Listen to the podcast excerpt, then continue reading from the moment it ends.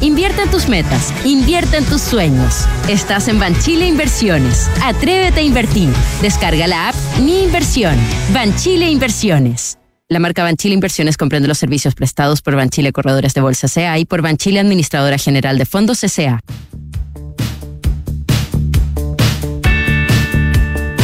Duna presenta Café Duna con Polo Ramírez y Paula Frederick. Duna. Sonidos de tu mundo. Son las 5 de la tarde, 00 en punto de este lunes 4 de septiembre. Les damos la bienvenida a todas y todos ustedes a una nueva edición de Café Duna, que es el 89.7. Empezando la semana, empezando prácticamente el mes, ¿por qué no decirlo? Con todas las ganas que se nos viene el 18 de septiembre, se nos viene la primavera. El día está bastante gris, pero esperemos que sean los últimos estertores de, de, la, de, la, de lo nublado y de lo gris. Sí, efectivamente, Richie, tenemos 13 grados según la Dirección Meteorológica de Chile en este momento, con una humedad de 83%. ¿Lloverá? ¿No lloverá? No lo sé. El fin de semana se supone que llovía, pero creo que los chubascos fueron bastante escasos. Fueron mínimos, diría yo. Polo Ramírez. ¿Qué tal? ¿Cómo estás tú? Aquí estamos, lo más bien. ¿Sí? Sí, empieza este día, un día feo. Este. Feo. Amargado. Oye, se vienen todos estos días así. Vamos a tener varios días nublados. Y el fin de semana también. También. También, no, se- Mira, eh, según eh, Gianfranco Marcone, tú sabes, destacado meteorólogo, I know. Eh, O sea, sé quién es. según él, que de aquí hasta por lo menos el 14 de septiembre se viene una. Hay alta posibilidad como de lluvia, día feo, día nublado, qué sé yo. O sea, de aquí al 14 va a estar feita la cosa. ¿Viste que nos engañaron? Y- No sé quién, pero nos engañaron. Y se nos viene el 18, pues entonces, ¿qué vamos a hacer? Porque este día ya está bien, está bien, ya, bueno, primeros días de septiembre uno lo aguanta. Pero ya para el 18 no, yo no te aguanto un 18 con este día. No, sí, porque no, es como no, devuélvanos la plata. pido- pido que me lo como- cambien, como un lo- fraude. Sí, un fraude. Sí. ¿Cierto? Sí. No, o sea, aquí a mí me dijeron calor, se, vi- se viene el- el- un año caluroso, me dijeron que viene la primavera, Claro. me, dije- me dijeron saca el volantín, No, imagínate un volantín prende con la este- parrilla, este día. saca el anticucho. Ninguna de estas cosas las hago, pero fue la invitación, ¿No hace es la nada de invitación eso? general. No. O sea, no te. eh, no, volantín hace muchos años. Prender parrilla menos. Ah, Yo sí. no. Yo fui, fui al supermercado y Pero- me, pero- aperé, me aperé un poquito. Te aperas- Ah, ya te estás ape- aperando Sí, ya. No sabía que tenía ese espíritu 18. No, no, me gusta. Me gusta el 18, tampoco es que haga fonda en la casa, no. Pero siempre hacemos alguna cosita. Me gusta. Sí, me gusta. El festejo. Sí, es bonito, es bonito el 18. Y tú, y mira, dado que mencionaste el tema, más, más bien yo lo mencioné y tú lo, lo atajaste en el aire. ¿Tú, er- tú eres parrillero? ¿Haces asados tú? Hago asado yo, pero, no, pero no, me, no me considero parrillero. No. Ya, pero No sí eres capaz de prender un fuego y de hacer una buena carne. Sí, sí, sí. O una buena verdura o lo que se te sí, solicite. Sí, sí, sí. Ya, muy bien. Sí, lo que, lo que me pida. Yo te lo cocino. No, no, no, no, no tanto. Casi. Tú eres un buen cocinero, Sí. según lo que he sabido. No, algunas cositas hago. Porque a mí nunca Pero, al menos pero no me defino como parrillero, porque hay gente que se define efectivamente como parrillera. Y, y que cualquier festejo, cualquier ocasión sirve para prender la parrilla. Yo vivo con uno así. Pero buen cocinero. Muy buen cocinero, cocinero. que no se define parrillero porque yo creo que no le gusta No, el yo creo, término. yo- creo que tiene más vertientes. Si no le gusta que lo encasillen en eso, pero sí una persona que tiene que estar constantemente con el fuego prendido afuera. Ya. Aunque llueve, haya Como menos cero grados. Francis o sea, Malman. me- digo. grados bajo cero, mejor dicho. Es como, ¿Ah? Francis, es como Francis Malman. ¿No lo conoce? No, yo estaba pensando Sí. más en un Neandertal, como en el hombre No, no, no, Francis lo que es, el, que es este, este chef eh, argentino del Ya, ya, ya, fuego ya. y de la- Probablemente él lo conoce. Sí, no, seguro, sí, no, es muy conocido, tiene qué sé programa de televisión, libros. Tiene un restaurante acá en Chile también. ¿Qué se llama? No, no te sabría decir, no lo conozco, porque te queda en una viña, muy exclusivo. Todo muy exclusivo. Todo Sí, muy no, exclusivo. sí, muy Sí, A propósito, que decirlo así. a propósito, de cosas exclusivas, Sí. eh, vamos a hablar de eso. Vamos, a hablar de, eso. mira, de un tipo de lujo que es tan lujo que uno no se da cuenta que es lujo. O sea, ese es el lujo que yo. Claro. Está, de- está- es- es- es- Eh. es- está solo al alcance de unos pocos. Y entre esos pocos lo saben. se Mira, dan cuenta. Me parece un tema muy interesante. Es interesante, Yo sí. no tengo ni el lujo que se nota ni el que no se nota, pero Y es muy, es un tema bien, bien de nicho, bien acotado. Pero es interesante analizarlo y mirarlo desde fuera. Sí, pues. porque realmente hay gente que vive en otra dimensión. De alguna manera es el que sabe, sabe. Y se puede extrapolar a otras cosas de la vida también, no solo a las marcas. En general hay gente que se huele, que sabe, como, no sé, ¿no? Bueno, eh, bueno, además, es, que va más allá del, del tema, porque, porque el- el- eso suena, suena un poco al, al olfateo que se hace acá en Chile, Es, que es muy chileno, ¿no es y es cierto? muy chileno. que sí. es muy chileno, que en el fondo es una expresión de profundo clasismo. Profundísimo. Profundo clasismo que eh, es una de las cosas que más define, creo yo, a, a los chilenos. Lamentablemente, pero es cierto. Completamente de acuerdo. Eh, pero esto va más allá de eso, porque es, es en el fondo es, es el lujo, va más allá de la... Bueno, el lujo pu- puede estar al alcance finalmente de cualquiera que pueda pagarlo. Ah, eh, lo que pasa es que eh, este es un tipo de lujo que efectivamente eh, no se nota, no, tú no, no- no lo vas a, reconocer porque tenga la grande, la- el gran logo, ¿no es cierto? De, pónganle la marca que quieran, en el polerón, en el, qué sé yo, la el cartera, jockey. en el jockey, no, no, no, no, no, nada de eso está.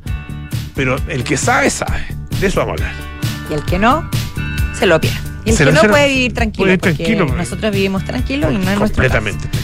A veces, en general sí. En, en veces. En veces. Oye, tenemos nuestros infiltrados también con temas muy interesantes. Hoy día está Andrés Gómez, subeditor de la Tercera Domingo, que nos va a hablar sobre el Festival de Venecia que está en estos momentos ocurriendo en el Lido, ¿cierto? Pero específicamente de la presencia de Woody Allen, el controvertido, polémico y, por qué no decirlo, talentosísimo director.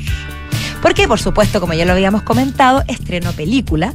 También se refirió al caso Rubiales, al Me Too y además deslizó por aquí y por allá que quizás sea hora de su retiro. Oye, que está comunicativo Woody Allen. Sí, habló no es usual. No, Yo creo que habló lo más. eh, ahora habló todo lo que ha hablado durante toda su vida en entrevistas. Porque si bien en sus películas tiene una verborrea incontenible, sí, es bastante verdad. escueto en persona. Es verdad, sí.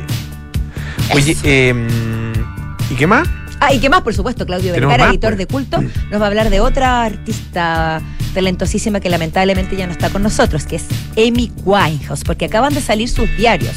Es un repaso autobiográfico desde su niñez hasta su estrellato. Así que interesantísimo conocer más sobre la, la corta vida, pues murió a los 27 años de edad, de esta genial artista cantante, que Claudio aquí desliza que tiene una especial eh, preferencia y una alta opinión sobre esta artista como una de las más influyentes del siglo XXI. Muy bien. Conversaremos sobre eso. Parte de nuestro menú. Oye, Oye, eh, qué gran menú tenemos hoy día. Sí, pues está bueno. Y sigue, y sigue. Eh, Podemos acompañarlo con un buen vino. Este menú. ah, pues el día del vino. el día del vino, El día del del vino chileno. Así que El día del vino chileno. salud, salud por aquello. ¿Te gusta el vino? Porque el vino es bueno. No. Me gusta el vino, sí, me gusta bastante el vino tinto, más que el blanco, pero ya yendo mu- muy a la personal, quizás alguien se siente identificado conmigo. Me causa acidez. Ah, Entonces tengo que, tengo que gobernar. aunque, aunque eh, tomes un poquitito. Aunque tomes poquitito. Un poquito puedo saber, pero hay días y días. Hay días en que simplemente no lo, no, no lo puedo. Tomo un, un sorbo y el cuerpo me dice, Ya. Basta. Ya. pero me encanta con, un buena- con una pasta, con una- un buen plato de comida, Sí. con unos quesillos locos, ¿viste?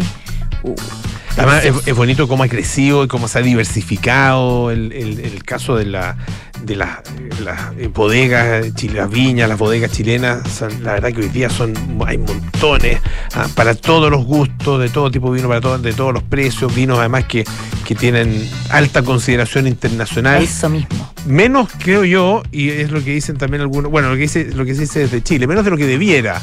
Así. Sí. Somos sí. tan chaqueteros, hasta para No, no, no, no, no, no, Ah, no, perdón, no, no, menos, menos, di menos. vuelta, di no, no, menos de lo que debiera. Entonces no he dicho nada. Porque debi- Somos porque- orgullosos Sí, de pues. nuestro vino. Pues fíjate que hay países donde, donde, claro, se vende bastante bien y todo, pero cuesta que el vino chileno penetre, digamos, en, la- en, en- en la, entre las grandes etiquetas. Ah, hay algunos que sí lo han logrado. Y muy bien por ello. Pero uno Y cuando, muy bien por el vino chileno, en definitiva. cuando conversa con extranjeros, sea acá que en algún otro país, el vino chileno suele surgir como una de nuestras propiedades más destacables, ¿no? Sí, pues. Cuando sí, empieza como, ah, antes, antiguamente era como, ah, Zamorano, Sí. eh, Salas, no sé. Yo después, siempre relacionado con el fútbol, iba a decir Messi, imagínate, Alexis Sánchez. Antes con política. Sí, no, Sí. no quise entrar ahí. Sí. Y estaba hablando de cosas más banales. Pero también surge el vino. Oh, vino Vidal, chileno, vi- very, very bueno. Muy bueno. Una vez, yo no sé, no sé mucho de vino, pero tampoco. en un, en un país ex- ex- extranjero. Un país chileno, Un ¿no país- era? No, no, no, no, no un país. Qué estupidez decir un país extranjero. Estaba en otro país. Eh, y con una, un grupo de personas eh, que eran, eran todos como bastante jóvenes, qué sé yo, y llegaron con un vino. Ya. Eh, y alguien dijo, ah, bueno, tú eres chileno, tenés que cachar de vino. po". Eh, le dije, no, no, no, la verdad que no mucho. No necesariamente. No, necesariamente, no mucho. No soy experto. Ya, pero, para ver, prueba este vino, me dije. Era un vino tinto, de una, de una, de una etiqueta, digamos, que yo no conocía, una viña que yo no conocía. Y me dieron a probar el vino y dije, "Mm, esto me suena conocido. Este, y, y dije, este es un meló. Y él no Te- sabía te de juro, vino. Te juro, dije, esto es un melón. y, em- y empezaron a porque no, no decía ahí claramente, y empezaron a mirar la etiqueta que y era efectivamente un melón, me vas a creer, chileno, melón chileno, y esto era un país muy lejano. Y, ahí, y, y no era una cosa espe- especial, de, no tenía nada que ver con Chile, digamos, la, la ocasión, pero era un vino, coincidió, digamos. Si hubiera sido vino en cualquier otra parte, obviamente que no lo hubiera... Pero tienes No algo en ti que no has, que no has desarrollado. puede Un ser. conocimiento que quizás tienes por osmosis, que no tenías conciencia de aquel. Pues puedes utilizarlo con Podría algún ser, buen una, motivo. podría ser eh, Sommelier. enólogo. Sommelier. Ah, sommelier, no enólogo, sommelier. Claro, o por, el- nariz. por la de nariz. Nariz. Nariz. Hay narices de perfume. Yo conocí una nariz de perfume. Conocí una, una nariz de perfume. Y eh, eh, bueno, sí. No me gustaba su- no me gustó su perfume, sí. Pero la nariz la conocí. O sea, perdona, mi- me confundo. Una nariz, ¿no, s- ¿también fabrica? Solo, o, sea, ¿Necesariamente fabrica o solo huele y, No, no, no hace y la. entrega? hace- no, no hace la. Hace la, la- no sé cómo se llama, la no sé, mezcla, no sé. Pero produce, digamos, el, el, el, el aroma. Claro, La o sea, al final la- el, no el per- aroma, el la perfume que sale Produce es, la fragancia. es de su autoría. Claro. No es que trabaje para otros perfumistas. No. Entonces sea que sea por el lado de los cítricos, o por el lado de las maderas, o de los no sé cuánto, no, no, no conozco no te conozco tanto. Pero los cueros, ah, claro, los tabacos. Ah, estoy, ah, estoy esas rodeada de enólogos y no lo sabía. No, no, no, no, no, no, aquí estamos hablando de perfume, nos cambiamos los perfumes. O sea, de, de narices, perdón, de narices. Hay una, Varias. tú sabes que hay una Narices. argentina eh, que mm, se llama Inés Bertón y tiene una, ella es, no sé, si- me imagino- no sé si se define como nariz, pero es, nariz, es tiene gran olfato. Es que, Eh, eh, es, es- es nariz, pero nariz de té, ah, mira. de. Y tiene, de hecho, en Buenos Aires, tiene una tienda muy bonita, ahí en eh, el sector de Palermo, de tés, todo tipo de teses. No, no de tés, de tés. Sí, es- tipo- te lleva a otro lado. de otro lado. Pero Todo de café también debe existir. Sí, pues de café también hay, claro. Pero Claro. la nariz, o sea, tú Bueno, hay, tienes que hay- tener. hay sommelier acá en Chile también, hay más de sommelier. Hay... Exacto, pero mi pregunta es, yo creo que la nariz, ¿se nace o se hace? ¿O tienes que tener ciertas características intrínsecas para hacerlo o puedes No, desarrollar el Yo creo que como, como tantas cosas, tú lo puedes educar. Pero, tienes que tener una pero hay un cierta... pero pero probablemente hay gente con más talento natural para esas cosas y que al educarlo obviamente se convierten en las más personas más destacadas como en tantas cosas como en tantas otras cosas Sí, como en la vida ya sabes, definitiva. cuando hago un vino o un perfume te lo voy a dar a, a prueba. no no no ese fue un, ese fue un chiripazo Y yo nunca voy a hacer ni un vino. un chiripazo que como rey que bueno, y ahí entonces la gente claro como eran todos extranjeros sacaron la conclusión de que los chilenos realmente sabemos de vino por un caso Fuiste embajador. Embaja sí, Qué lindo. sí, lindo embajador de, de la patria En cambio, Mira. yo tengo rinitis crónica. Ay, la pito. Dice que tocas su corazón. ah Eh, y yo tengo rinitis crónica, te decía, así que no, no, nunca huelo muy bien. Pero en fin, quiero comentarte otro tema, Polo, que me llamó mucho la atención. Yo creo que a, a muchos de nosotros hoy, una, una entrevista que publicaron en la tercera ayer domingo, no, miento, el sábado salió, pero se está comentando. Eh, una entrevista que realizó Claudio Vergara, nuestro Claudio Vergara, me atrevo a decir, a los hijos de Augusto, Góngora en la tercera. Bonito planteamiento, bonito punto de vista, porque al menos hablo por mí, me faltaba conocer más de cerca qué sentían, qué percibían, cómo había sido el proceso de los dos hijos de Augusto Góngora, no solamente en la realización del, del exitoso y maravilloso documental La memoria infinita de Maite Alberdi, sino también en este proceso de la enfermedad. Porque obviamente por un tema de realización y estaba más enfocado en Paulina, pero los hijos, ahí están. Son Cristóbal y Javiera y esta entrevista realizada por Claudio. Indaga en la historia de ellos, en, en su infancia, en lo apegados que eran al padre, en cómo dura, cuando empezó la enfermedad a causar sus consecuencias, ellos recurrían a recuerdos fuertes que tenían en común para hacer que el padre mantuviera una, la memoria fresca, ¿no? Como por ejemplo, el penal errado por Carlos Caselli en España del año 82. Este capítulo servía para que cada cierto tiempo Augusto Góngora reactivara sus recuerdos dentro de los, vacíos cognitivos causados por el Alzheimer. Entonces cuenta eh, Cristóbal Góngora, uno de los hijos de, de Augusto, que la idea era conectarlos con las cosas que vivimos juntos. Y él siempre le mencionaba el penal de Carlitos Caselli. Y él se retorcía de la risa, le causaba mucha gracia. Y así iban recurriendo a ciertos recuerdos juntos. Bueno, re- repasan también bastante cómo, cómo enfrentaron ambos la enfermedad. Cuentan que desde muy niños vivieron con él y que hay una cosa muy bonita, que el padre los involucraba mucho, Augusto, en todos los procesos, a sus dos hijos. Desde cómo preparar una tortilla de papa, no sé, de huevos, hasta los documentales y el trabajo que realizaba. Siempre les preguntaba qué opinaba, los hacía partícipes de todos sus procesos creativos y eso por supuesto los unió muchísimo. Otra cosa que es también importante es que ellos, al principio por supuesto, le fueron reticentes a que se realizara este documental. Tenían sus dudas, sus miedos.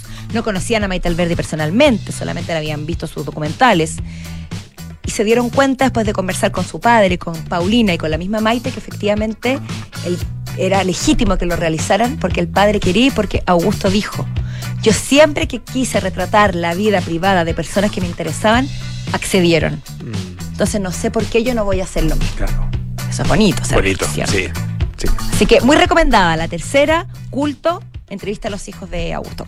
Estuvimos con Maite Alberti también en aire fresco, por si quieren revisar esa entrevista, también está ahí, por si quieren. eh, eh, porque es, es un tipo de película que tiene eso, eh, que- que genera mucha conversación. Entonces uno quiere Sí. eh, descubrir más, ¿no es cierto? Saber más acerca del proceso y, y esto, claro, esta entrevista y, la- y el papel que jugaron también los hijos muy, es muy interesante. Oye, eh, antes de irnos a la canción, viste que hay una moda muy, muy asquerosa en Nueva York. No sé si es una moda, eh, pero, pero es el nuevo turismo, turismo de ratas. Turismo de ratas. No, no es que hayan aparecido agencias de turismo, no. Se cuenta acá una nota eh, que está en el Guardian, pero que originalmente era del New York Post, o que salió publicado en New York Post, eh, que hay eh, algunas personas que están pidiendo que les muestren los lugares donde hay más ratones en Nueva York. Visitar lugares con muchas ratones, porque ya se ha convertido en un tema. O sea, claro, un pero gran tema. ¿por qué tú querrías verlo? Porque hay gente que hay gente para todo, Paula. Esa es mi pregunta. Paula, tengo algunos años más que tú y te puedo decir que hay gente para todo.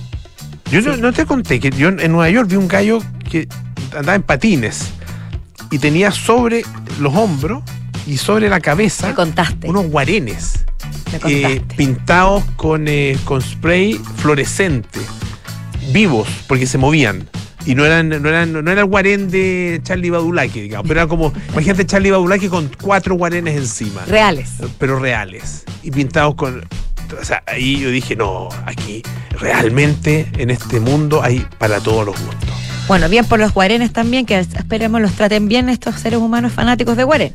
Sí, yo, yo- Entre ellos se entenderán. No les tengo mucho cariño. Fíjate que eh, cuenta la historia de Kenny Bolberg, ah, que es una- un hombre de 36 años, ah, que es de Missouri, que, es- que llegó el año 2019 a Nueva York y que es un gran entusiasta de los ratones, pero que en algún minuto se le ocurrió eh, mostrar ratones a través de TikTok y ha recibido eh, muchas peticiones para que lo siga haciendo y cuando ha hecho estos, estos live, más de 10.000 personas se han puesto a mirar eh, su, su visita a los lugares con más ratones en Nueva York.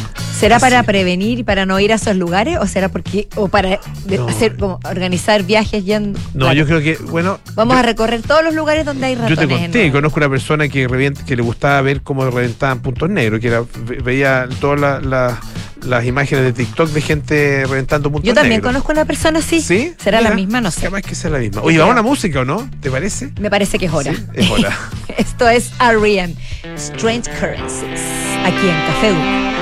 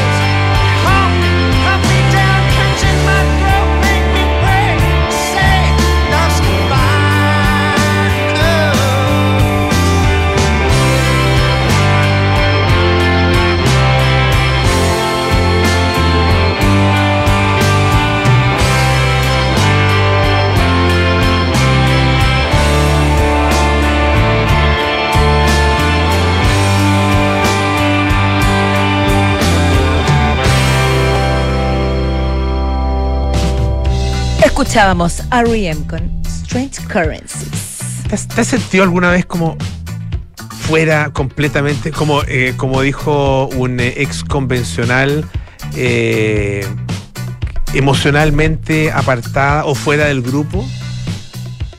Polo, más veces de las que quisiera reconocer. Pero por algo tan superfluo como, por ejemplo, no reconocer una marca. Me pasa constantemente. No, no, no, porque no me rodeo de gente que hable de marcas tanto, pero me pasa mucho con las marcas y con la tecnología. Me quedo absolutamente out de todos los procesos, las nuevas tendencias, ¿sí? Bueno, Eh, no es lo mío, digamos. Fíjate no que es mi fuerte. existe un, un concepto que es que de hecho tiene, tiene versión en inglés, A ver. ¿Ah? If you know, you know. Tiene hasta sigla. If you know, you know. El que sabe, es algo así como el que sabe, sabe. Literalmente es eso. Claro, si sabe, sabe. Y se refiere. Yo conozco, perdón, yo conozco solo el si se la sabe cante. No, ese es Por eso soy seca, Es- sí, sí, te creo. pero te no, creo. no te conozco ese otro concepto. Bueno, eh, tiene que ver con la fiebre del lujo silencioso. Eh, es un tema sobre el cual llama la atención eh, una nota en el diario El País. Dice, ¿y si la fiebre del lujo silencioso no fuese solo una tendencia, sino un síntoma de un cambio global en la industria de la moda? Ya no estamos hablando del slow fashion y de reciclar la ropa, No. porque ese es el otro movimiento de, de moda que hay, No, estamos hablando, de algo muy distinto. estamos hablando de tú caminas por la calle ¿Ya? y ves a una persona con, qué sé yo, jeans, a unos jeans gastados, a medio rotos, ¿ya? Y, Ya. Que le, y que le quedan medio cortos además. Se le ve justo la cantidad de canilla perfecta y abajo tiene una zapatilla taquillera, pero no O- vistosa. O una, o, claro, y, y anda con una polera blanca que Ya. dice, qué sé yo, Nirvana, Ah, ya. ¿ya? He visto, he visto, sí. ¿Has visto? Bueno, a lo mejor lo has visto, pero no, has- no te has podido dar cuenta, porque yo tampoco me daría cuenta, no es que no- aquí no te estoy reprochando nada, No yo tampoco me, me daría cuenta de que lo que hay debajo de eso son etiquetas que hacen que esa polera cueste, qué sé yo, 3.500 dólares. Me lleva el chanfle. Te lleva el chanfle. Que esos, esos pantalones, ¿no es cierto? Esos, esos jeans cuesten, no sé, 1.500 dólares o 1.500 euros, depende de donde los, haya, donde los hayas comprado. Y así. Bueno, ¿y por qué, llama la, por qué no llama la, llama la atención que no llame la atención? Pero probablemente, ¿Ya? según lo que tú describes, eso es lo que esa persona quiere Eso es lo que conseguir. que se den cuenta de lo que lleva encima solo los iniciados. Ay, solo, no, pero que. solo los que están llamados a ser parte de este exclusivísimo club. ¿Qué te parece? me, me da, o sea, no es que yo quiera eso en mi vida, pero igual me da un poquitito de rabia porque qué elitista, qué terrible, pues, insoportable terrible. esa mujer Terrible. de camisa de Nir- camiseta de Nirvana, que si veo a alguien con camiseta de Nirvana y jeans gastados no voy a ser su amiga. Porque fíjate No que le voy a hablar. cuenta esta, esta nota eh, que, bueno, tiene distintos puntos de vista, ¿no es cierto? Pero eh, básicamente eh, lo que dice es que, bueno, esto, esta tendencia no es algo nuevo, que ha existido siempre, y que las clases privilegiadas eh, siempre han usado códigos incomprensibles para los no iniciados con la idea de reconocerse entre sí e impedir el paso a aspirantes sin pedir. ¿Qué te parece? qué brutal. Así Oh, me salió como, así- me salió como brutal, el, que sabe sabe, oye, El que qué sabe brutal, sabe, qué brutal. salvaje. Qué brutal, ¿te fijas? eh, No, pero en serio, es- esto existe. pero es que espera, pero, pero tengo muchas Esto, o sea, preguntas. esto existe, existe de, de- de muchas maneras. Lo, lo hablábamos al principio del programa, ¿no es cierto? Ah, El, el enorme clasismo de nuestro. Pero Sí. esto existe en todas partes del mundo. Pero tengo Ah, no muchas no es preguntas, exclusivo de Chile. Polito. ¿Tú me las podrás resolver? Mm, ¿Puedes, Yo me tinca que no, pero. puedes a apelar a, tu intuición? Voy a tratar. Te lo puedo, puedo buscar en chat GPT. Ya, ah, Ya. llámalo. O sea, llámalo, la que, no- Llámalo. la que nunca Aló. se metió. Aló, chat GPT. no, esto se, se, se, se conversa en algún... ¿Hay algún canal de comunicación? ¿Hay algún código establecido en alguna parte? ¿O simplemente hay una intuición como de clase? ¿Cómo se logra? ¿Cómo se sabe que esa camiseta Nirvana existe y cuesta eso? ¿Por qué sabes? ¿Cómo Por- se enteran? Porque, No porque se. entiendo. eh, eh, Mira, primero porque ellos, estas personas entran a tiendas a las cuales uno no entra. Ya, Porque si entrara, yo, yo he escuchado historias, yo no, no- no entro a esas tiendas. yo tampoco. Eh, yo he escuchado historias bien tristes de amigos, amigas que han entrado a alguna de esas tiendas a, a mirar para saber si, oye, es verdad que en tal tienda un llavero vale, no sé, 350 mil pesos. Y bueno, y se van a encontrar con que efectivamente sí, pero no está el precio ahí. Entonces tienen que preguntar, pasar por la vergüenza de preguntar, ¿y ese llaverito cuánto vale? ¿Y los han humillado? Ah, lo, ahí los han humillado. Tengo, tengo la his- historia de dos amigas humilladas en tiendas de ese tipo. eh, por- por- pero no, no porque no, no porque no pudieran comprarse, porque eh, eventualmente podrían comprárselo, eh, o comprarse algo de ahí, digamos. ah, no están dentro de sus prioridades, entraron a la tienda simplemente por casi por turismo eh, y las humillaron diciéndole, o a una le dijeron, ¿sabes qué? No, no creo que esta tienda sea para usted. Así tal cual. Polo, vi- ¿recuerdas aquella escena clásica, emblemática de Mujer Bonita Ah, Pretty sí. Woman cuando Julia Roberts entra y luego Sí, vuelve pues. con todas las bolsas y las cajas que se había comprado y le saca en cara a la vendedora? Mira, a ver, como diciendo, mira, Mira. lo que te... Mira de quién te burlaste, Mira volviendo a otra referencia. Mira Gran escena. burlaste. Oye, dice que eh, la diferencia hoy día es que este esnovismo superlativo se ha hecho visible para el gran público. Ya. Y, eh, a esto, y, y esto se o- o la desencadenante, dice esta, esta nota, del país fue la serie Succession, en la que los plutócratas, gente muy rica, eh, compensaban sus oscuras motivaciones con guardarropas en infinitas tonalidades de camel. Qué buena descripción. Me lo imagino perfecto ese closet. Eh, Tonalidades apenas perceptibles que solo ellos distinguen. solo- claro. Bueno, Hasta, hasta para lo, para, lo cro- monocro- para lo cromático tienen otro tipo de ojo. obvio, Obvio. obvio. Oye, pero, el, pero esto, es lo más impresionante es que esto no, esto es verdad. Esto, sí, no, si esto nosotros nos burlamos porque, porque no pertenecemos. Ah, pero es real. No quisiera Yo no pertenecer, quisiera, sé. por favor, no. Pero es real. Sí, Ahora- pues. Ahora, yo creo que para toda persona, tal como siempre uno se encuentra con alguien que hace las cosas mejor que uno y peor que uno, qué sé yo, jugar, no sé, tenis. Hay muchas personas que juegan mejor que uno y hay otros que juegan peor que tú, ¿no es cierto? En el caso mío, pocos que juegan peor porque no juego tenis, pero, pero es un ejemplo. Imagínate qué me queda a mí. Eh, Pero es un ejemplo, es un ejemplo. O qué sé yo, cualquier cosa. que No, cantan, pero sí, eso se da. mejor, otros Eso cantan- se da en todos los ámbitos de y la acá, vida. entonces Cierto. siempre, siempre tú, siempre vas a encontrar a alguien más cuico. ¿O no? Hay- O hay gente que no, que ya llegó al to- ¿Existe el tope o no? El tope de lo, de lo, de lo cuico. Así como llegar así como, ya de ahí no se puede pasar. Yo estoy pensando en una persona. Ah, eh, que no sé. Me las vas a no revelar, sé, tú me la vas a revelar en la pausa. Después te la re- Estoy pensando en una persona que creo que de ahí para arriba no se puede pasar. Yo creo que siempre pero, te- pero a lo mejor Polo. es, po- es porque, no sé, porque esa persona, a lo mejor, claro, aquí en Chile, pero si tú te vas a, no sé, a Monte Carlo, por ejemplo, y tú dices, no, pues esto, es- este señor que se creía cuico, esto sí que son cuicos. Pero es que define Esto sí, cuico, po. porque una cosa es ser No. millonario y otra cosa es ser cuico. Bueno, no sé. Pero yo, yo creo que siempre nos pueden sorprender. Sí, Siempre pues, uno, uno puede decir, cuando había pensado que no había nada más allá, había. yo entrevisté En una la vida en general, digo. a un señor que ahí yo dije, aquí no se puede ser más, más cuico que esto. Era, no, no, era, uno de los varones de Rothschild. Ya. ¿Ya? Tú eres un varón de Rothschild, sí.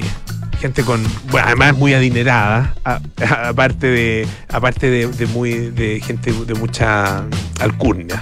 Ah, eh, yo creo que ahí, ahí como que, es- sí, es un, es un, entonces mi amigo Cuico acá no tiene idea lo que es. Por eso hoy, a eso hoy. Sí. Todo depende del todo depende del contexto. todo depende, Ay, todo es relativo, muy bien. Qué conectado. Mira, ahora, va, compres una camiseta de Nirvana en patronato. Yo, yo eso hago, la ropa usada, unos jeans gastados, su zapatilla y puede al menos eh, sembrar la duda mientras Yo, camina por la Una calle. vez en una empresa, eh, en una empresa de que traen perfume, que son distribuidores de perfume, le pregunté cuáles son las marcas así top, top, top, top. Pensando que me iba a decir, qué sé yo, Paco Rabanne, ponte tú, ah, o Carolina Herrera, ah, no sé, eh, cosas de ese, esti- de ese estilo. Y me nombró unas marcas que no había escuchado en mi perra vida. ¿Viste? Mira, para no quedar en vergüenza, ni siquiera las voy a mencionar. Pero, pero eran marcas así absolutas. O sea, para mí, para mí completamente desconocida. Donde, claro, si uno dice un perfume vale tanta plata, acá esto multiplícalo por 5 o por 10. Ah, ¿Te es puedo lo, decir lo que una persona normal, digamos, puede llegar a gastar en un perfume, qué sé yo, en, un- en una tienda, no sé. ¿Te puedo decir algo? como 10 veces. No te tiene que, para mi gusto, eso no te debe dar vergüenza. No, es una saberlo, vergüenza. no te debe dar vergüenza, tienes que estar orgulloso de no saber orgulloso. esas marcas, conocer esas marcas. He dicho. Ya, oye, vamos al. Vamos, Sí. sí, vamos al corte, rápidamente. Y a la vuelta estamos con nuestros infiltrados aquí en Café Duna. Hola, soy Gustavo Payauta, fundador de EcoChower. Haber participado en el concurso de desafío emprendedor del Banco de Chile nos dio una gran visibilidad, lo que se convirtió en ventas, poder entrar al retail y nos consolidó como empresa. Tú también puedes llevar tu emprendimiento al siguiente nivel. Inscribe tu emprendimiento en el octavo concurso nacional Desafío Emprendedor de Banco de Chile junto a Desafío Levantemos Chile hasta el 20 de septiembre y participa por 100 millones en premios, redes de contacto, capacitaciones y beneficios que potenciarán tu negocio. Banco de Chile, el banco de los emprendedores de Chile. Podría dormir sabiendo que una de las camas de sus hijos está vacía. Este 31 de agosto, Angel Studios te trae una increíble historia real donde un agente del gobierno arriesga su vida para salvar a niños inocentes. Si ella fuera tu hija, Nada lo detendrá para rescatarlos. Renuncia a tu trabajo y rescata a esos niños. bienvenido a Cartagena. Sonido de libertad, exhibiéndose ahora en cines.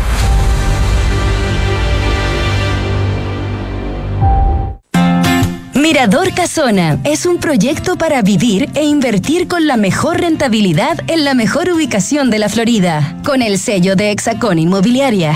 Full conectividad y diseño, con departamentos estudio, uno y dos dormitorios desde 2.300 UF. Cotiza y compra con los beneficios de Smart Invest. Conoce más en www.exacon.cl. Y seguimos con eficiencia, compadre. Yo ya conectiquité mi empresa un ecosistema. Yo me conectiquité y en mi gestión no hay problema. Conectiquitiza la gestión de tu compañía con Defontana Empresas, el software ERP de Defontana para medianas y grandes empresas. Entra a defontana.com y solo hasta el 15 de septiembre contrátalo con un 50% de descuento en la implementación. Defontana, pensemos digital. ¡Uy, uy! ¿Te preocupa el cuidado de tus padres y no sabes cómo resolverlo? En Live Up tenemos el apoyo que necesitas. Junto con un servicio humano, tenemos un eficiente sistema tecnológico que implementamos a tu medida para así respetar la autonomía e independencia de tus padres y abuelos. Para más información, visita liveup.cl. Independencia de tus padres. Tranquilidad para ti. Clínica Santa María sigue creciendo en la comuna de La Reina, ahora con un nuevo laboratorio. Contamos con más de 500 exámenes con la calidad y seguridad que entrega Clínica Santa María. Visítanos en Príncipe de Gales 9140, La Reina. Más cerca, más cómodo. Clínica Santa María, especialistas en ti. Cuando en 1998 formamos MB Inversiones, tomamos un compromiso, coinvertir en los mismos activos que recomendamos. Por eso en MB Inversiones no tenemos clientes, tenemos socios. Socios unidos por la misma pasión, hacer crecer nuestro patrimonio. Socios como en un club. Hoy, 25 años después, renovamos nuestro compromiso con la coinversión. Únete a MB Inversiones, seamos socios y coinvertamos. MB Inversiones, desde hace 25 años, coinvertimos. www.mbi.cl Cami, ¿cómo estás? Sabes, estoy bien, tranquila. A pesar de que fue muy difícil, siento que todo salió como él hubiera querido. Sí, es verdad. Es que al contratar los servicios funerarios de María Ayuda por adelantado, nos dio el tiempo que necesitábamos para preocuparnos de lo realmente importante y estar con nuestra familia. Descubra la tranquilidad de acceder a una compra anticipada de servicios funerarios, ayudando a los miles de niños y niñas de la Fundación María Ayuda. Más información en funerariamariaayuda.cl. Estamos contigo cuando más nos necesitas. En Sonda, desarrollamos tecnologías que transforman tu negocio y tu vida, impulsando la innovación y el desarrollo de soluciones que acompañen la transformación digital de las organizaciones. Cuenta tú también con el respaldo, agilidad y eficiencia del líder en transformación digital. Descubre más en sonda.com. Sonda, tecnologías que transforman tu negocio y tu vida. Sonda, make it easy. Este 2023, los fondos mutuos Scotia nuevamente fueron reconocidos por premios Salmón y Morningstar, gracias a una sólida gestión de inversiones con asesoría experta y su respaldo global. Hazte cliente y dale un impulso a tus inversiones.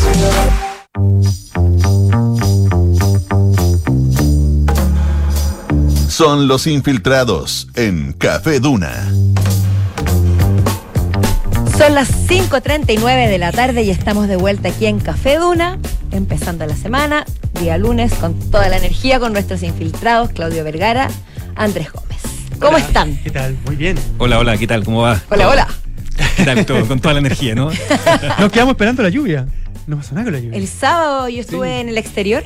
En el exterior Sí. me refiero fuera de- en el patio de la casa. ¿no? Ah, yo, yo- Fuera- yo pensaba que, viaja- yo pensaba que había viajado. Claro. Pensaba que había viajado por el no, mundo. no era en el espacio exterior Sí, ni ahí era fuera. ahí te sol- te ni sobró el artículo. ahí. Fuera de tu frontera, de la frontera de tu Sí. casa nomás. Porque una cosa es estar en el exterior y otra cosa es estar en exterior. Claro. Ah, ya, como exterior en- noche. Tú estuviste en exterior. Estuve en el exterior. Ay, me cayeron tres gotas, uno en la nariz, una, en la frente y una en la cabeza. Hubo una leve llovizna el sábado. Pero nada. Pero fue tímido, tímido, moderado. Oye, partamos, ¿les parece con eh, las declaraciones de Woody Allen? Ah, Woody Allen, eh, Woody Allen que reaparece. reaparece, Sí, sí, reaparece pues. después Reapareció de todo. tres años prácticamente de no haber filmado. Y mm, eh, estrenó en el Festival de Venecia. Eh, se, se dudaba si acaso iba, se iba a presentar o no. Y él finalmente llegó al Lido. Él llegó, llegó ayer domingo. Y, y hoy día estrenó la película. Y la película recibió muy buena recepción de parte de, lo- de los- de la prensa acreditada. Em, se temía que podía ser como una película más bien débil, un poquito complaci- autocomplaciente, como algunas películas de Woody Allen, pero de acuerdo a los reportes que han llegado no es así. Es una película que se llama eh, Golpe de Suerte, es su película número 50. La estrena a los 87 años, muy pronto cumplió lo- los 88. Una película que fue. mm, esto lo digo antes de entrar en, en materia, este, este es el contexto, ¿no? Eh, eh, una película que, que rodó en Francia, con actores franceses, hablada en francés, financiada completamente por Francia. Eh, en. Estados Unidos ya no hay quien le, quien le financie película a Woody Allen, después de la acusación que recibió de parte de, de su hija y muy ventiladas también por su, por, por su hijo respecto de, de abuso sexual, eventual abuso sexual, aunque él fue, fue mm, eh, como salió Absuelto. libre, absuelto, ¿cierto? Eh, de, de- de las acusaciones. Pero debido a, debido a esa situación no puede filmar en Estados Unidos. Filmó acá, estrenó en Venecia y en Venecia le preguntaron, entre otras muchas cosas, además de la película, le preguntaron por el tema que ha sido conversación eh, todos estos días, ¿no es cierto? Que tiene que ver con el caso Rubiales. El beso que, que Luis Rubiales le dio a Jenny Hermoso en... Le robó. Le robó, exactamente. Por decirlo En la- de manera, En la final. comillas, en la entrega romántica. medalla, en realidad. En la entrega medalla fue, Sí, ¿cierto? pues. Eh, le preguntaron a Woody Allen qué, qué le parecía a él, qué opinaba, y dio una declaración muy al estilo Woody Allen. Habló, porque Habló. es, es no le es gusta súper esquivo para, para. Mm. para hablar de estos temas eh, y habló. Dijo que él creía que, que Rubiales debería pedir disculpas, pero que igual había cierto atenuante. Es decir, eh, dice, fue un, fue un beso a la luz de todo el mundo, no la arrinconó, no se lo dio a puerta cerrada ni en un, ni en un callejón, eh, eran amigos, entonces Hasta ahora se está Claro. ganando. Dijo, ¿para qué tanto problema? Más funa, ¿Cuál es el problema Más funa, más después funa de se eso? está ganando el amigo. Dijo, bueno, evidentemente que fue algo incorrecto. Yo no, o sea, yo no sé si. O sea, creo que hay cosas que es, es bueno matizar. No. Es bueno matizar. Y, y- y- y yo creo que Woody Allen tiene. Bueno, ob- obviamente que es un personaje súper controversial por su propia historia, Sí. ¿no es cierto? Pero es, creo que es importante que existan personajes que efectivamente pongan matices en las cosas, sobre todo cuando eh, está todo el mundo eh, reaccionando de una manera tan eh, tan eh, Visceral. vi- visceral, categórica, absoluta, Sí, sí. ¿ah? Eh, y, y además unánime.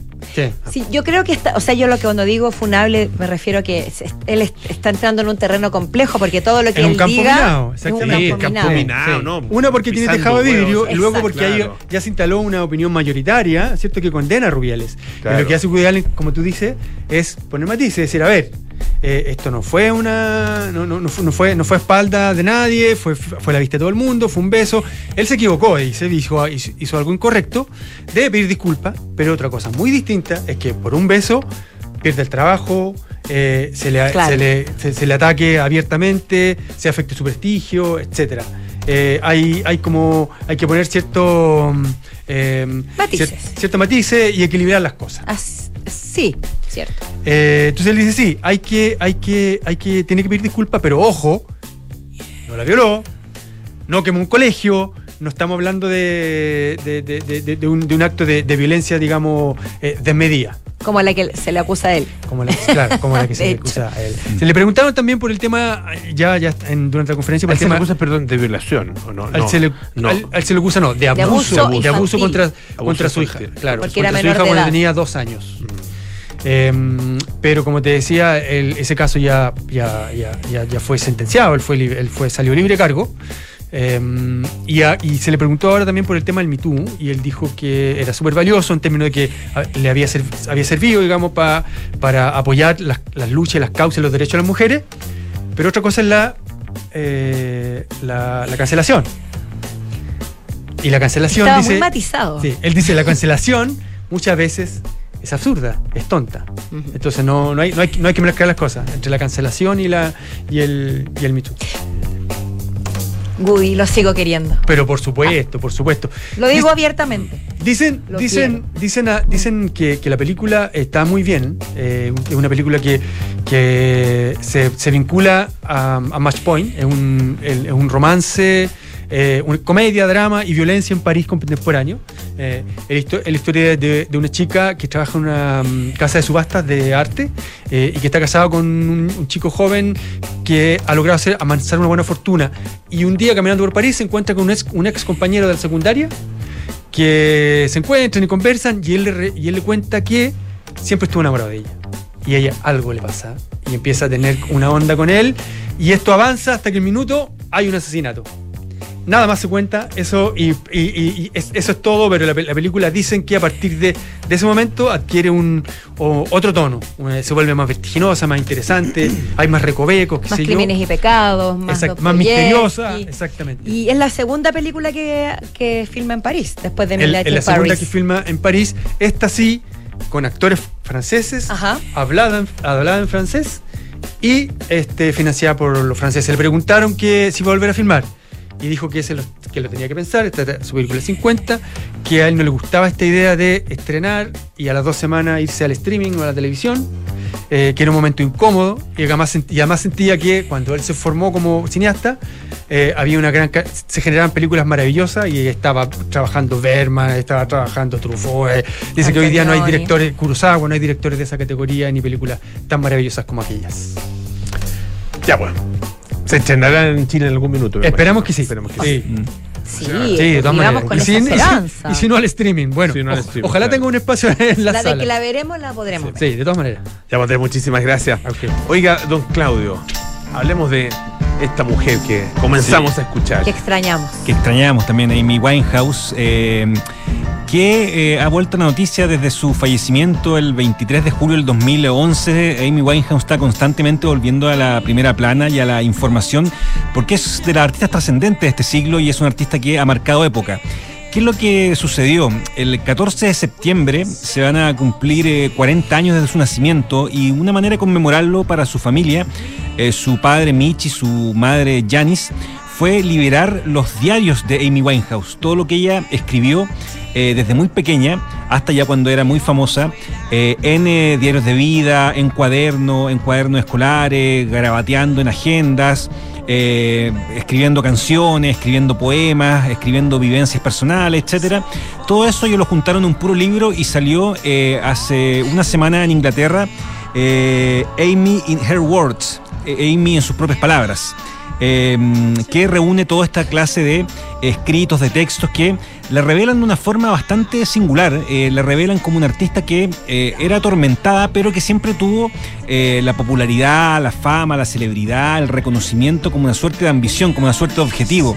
Eh, por ejemplo, uno de los diarios más, eh, más significativos apunta a las ambiciones que ella tenía. Ella hizo una lista cuando tenía 16, 16 años de las ambiciones más grandes que tenía. Y, por ejemplo, una de ellas era tener 300 pares de zapatos, lo que puede ser una fantasía de cualquier adolescente, digamos, esa. Vivir en South Beach, Miami, que puede ser una fantasía cualquiera, la verdad. eh, algunos No aún la mantienen. No, no, sí, y no alcanza mucho con la imagen que y no calza de mucho con la imagen de ella, exactamente, muy singular esa. Quiero tener un peinado fabuloso. Sí, eso eso sí. lo logró, eso lo logró, totalmente. Eh, quiero hacer una película con Steve Buscemi y con Michael Madsen, ni- sin ir más lejos. O sea, igual eligió actores singulares, digamos. Tendría que haber Eh, hecho Fargo o alguna de Kill Bill. o, o algo o sea, Kill perdón, Bill, de claro. Tarantino. O de Tarantino, sí, pero Kill Bill también, pues, claro. O Perros de la Calle. O, o de, claro, o de los Claro. también. Eh, una película que- en la que yo aparezca muy fea, dice. quiero algún día colaborar con Missy Elliott y con Timbaland. No lo logró, pero en algún momento de su carrera, Timbaland, que debe ser uno de los productores más importantes del último tiempo, quería trabajar con ella a toda costa. Por tanto, estuvo muy cerca de hacerlo. Y la número 12, que era la última ambición que ella tenía, es quiero que la gente me admire. O sea, realmente ella tenía una, una- necesidad y una ambición por ser reconocida y que finalmente lo logró. Amy Winehouse logró esa admiración eh, con una carrera muy fugaz, la verdad, muy corta, solo con dos discos, con Frank y con Back to Black, pero que fueron suficientes como para que ella entrara al- a la puerta grande de la música popular de este siglo. Y hay otras frases bastante interesantes. Por ejemplo, ella también a los 16 años escribe, soy la loca de la clase, me encanta ser diferente y tener mi propio estilo. No quiero ser como los demás, me gusta mucho ser audaz, deslenguada y melodramática. Así se autodefinía en esa época. Y también hay cosas que decía, por ejemplo, cosas que voy a guardar constantemente en una nevera. Y ahí ponía vodka, Baileys y cerveza. Las cosas claras. O sea, también eh, pronosticando y profetizando cómo iba a ser su vida en términos de eh, los vínculos que iba, que iba a tener con el alcohol y con algo que finalmente fue fatal también para ella. O sea, desde muy joven supo hacia, o sea, hacia dónde ella iba a ir. Claro, desde muy joven ella tenía claro que, que ¿Qué es lo que iba a alcanzar en su vida? qué es lo que iba a alcanzar en su vida, cómo era ella destruir también y, qué le iba a destruir, efectivamente. Y qué es lo que qué es lo que quería hacer finalmente, qué es lo que quería hacer ella como artista, qué es lo que de alguna forma ella quería eh, alcanzar. Y habla incluso del bullying, en el momento bullying que le hacían sus compañeros, merece la pena que te acosen tus amigos, también hablaba de eso. Y, eh, y hablaba, bueno, del maltrato que tenía con los profesores. Era, y de su temperamento también. Decía, por ejemplo, en una línea de, su, eh, de sus cuadernos, odio mi temperamento. A veces me carcome tanto que me pongo físicamente violenta con los que amo. Por mucho que diga lo siento, es algo que nunca podré, podrán olvidar. Eso también fueron parte de las confesiones que eh, era bastante singular. Los, los padres, al presentar este libro, sus padres han relatado que eh, cuando estaban conversando con ellos, estaban enfrentándose por algún tipo de circunstancia en particular, por lo general Amy Winehouse decía, espera un momento, necesito escribir esto. Y se retiraba a su pieza a escribir lo que estaba pasando cuando se enfrentaba con ellos, cuando tenía algún problema, cuando tenía alguna pelea, y de alguna forma lo dejaba fluir eh, escribiéndolo. Y Rehab, que es posiblemente su canción más conocida, eh, nace un poco eso.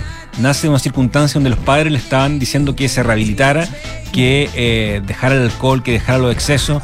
Y ella dice, espera un momento, voy a escribir esto. Y escribe toda esta historia de negarse a la rehabilitación, que es la que narra y relata esta, este gran éxito que tuvo ella hace un tiempo. Claudio, ¿estos son diarios completos o son extractos? No, son extractos. Son extractos. Son extractos que han sido acomodados, ya. que han sido acomodados sobre todo por el padre. El padre de Amy Winehouse es, un, eh, es una figura bastante categórica en la vida de Amy Winehouse, que ha tratado siempre de vender la imagen de Amy Winehouse con una, como una persona un poquito más edulcorada, un poco más lejana de los demonios.